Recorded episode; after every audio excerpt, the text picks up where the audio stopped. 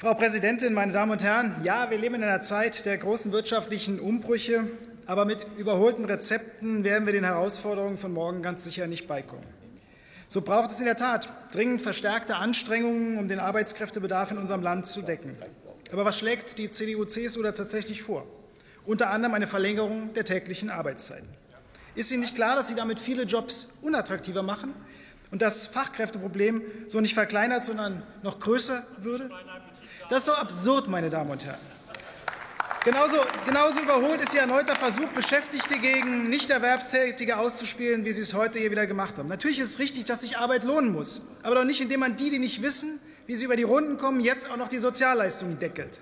Was es stattdessen braucht, sind höhere Löhne und flächendeckend Tarifverträge, die dafür sorgen, dass Arbeit auch überall anständig bezahlt wird und attraktiv wird, meine Damen und Herren. Das wäre im Übrigen auch gut für die gesamtwirtschaftliche Entwicklung, denn die schwächelnde private Nachfrage ist im Moment die größte Achillesferse für die weitere wirtschaftliche Entwicklung, auch ausweislich des Jahreswirtschaftsberichts. Kommen wir also zum Evergreen nochmal der CDU-CSU. Steuersenkung für Unternehmen. Das in einer Zeit, wo DAX-Konzerne Rekorddividenden ausschütten und selbst der US-Präsident USA ist ja sonst Ihr großes Vorbild, versucht, profitable Unternehmen stärker zu besteuern. Das kann doch nicht Ihr Ernst sein, meine Damen und Herren. Der Hammer ist aber, dass Sie tatsächlich die bestehenden Regulierungen der Finanzwirtschaft infrage stellen. Und warum? Weil Sie deren äh, Gewinnentwicklung schwäche, ausweichlich Ihres Antrags. Und das, während wir aktuell haarscharf an einer erneuten großen Bankenkrise entlangschrammen Ihre Laissez-faire-Politik war es doch, die geradewegs in die letzte große Finanzkrise führte und die am Ende von den Steuerzahlerinnen und Steuerzahlern teuer bezahlt werden musste. Es bleibt dabei, was wir brauchen, ist eine stärkere Regulierung der Finanzwirtschaft und nicht das Gegenteil, meine Damen und Herren. Aber natürlich haben Sie einem recht. Bei der Bundesregierung ist von einer Wirtschaftspolitik, die der Größe der Herausforderungen gerecht wird, auch weit und breit nicht zu sehen. Stattdessen Durchwursteln und Uneinigkeit auf ganzer Linie. Diese Bundesregierung schafft es ja nicht einmal zu verhindern, dass ein chinesischer Konzern im Hamburger Hafen einen Teil der kritischen Infrastruktur aufkauft. Und auch aktuell, wo Fissmann seine Wärmepumpensparte an einen US-amerikanischen Konzern verkauft, bisher nur sehr zaghafte Reaktionen. Dabei hat der neue Eigentümer in der Vergangenheit schon gezeigt, dass er wenig Rücksicht auf deutsche Produktionsstandorte nimmt.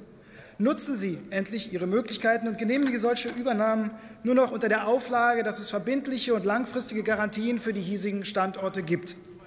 Ja, ja, was wir brauchen, ist eine robuste staatliche Wirtschaftspolitik, und dazu gehören auch massive öffentliche Investitionen.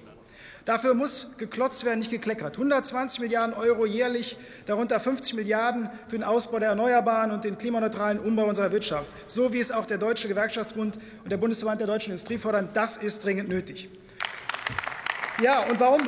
Warum, meine Damen und Herren, warum knüpfen Sie diese Subventionen nicht endlich auch an Konditionen, an die Zahlung von Tariflöhnen? Und warum sorgen Sie nicht endlich dafür, dass klargestellt ist, dass wer hier Subventionen bekommt, auch entsprechend künftig hier den Standort erhalten muss? Wir sagen, öffentliches Geld darf es nur dann geben, wenn es Garantien für die Standorte gibt. Seien Sie mutig, trauen Sie sich daran. Vielen Dank.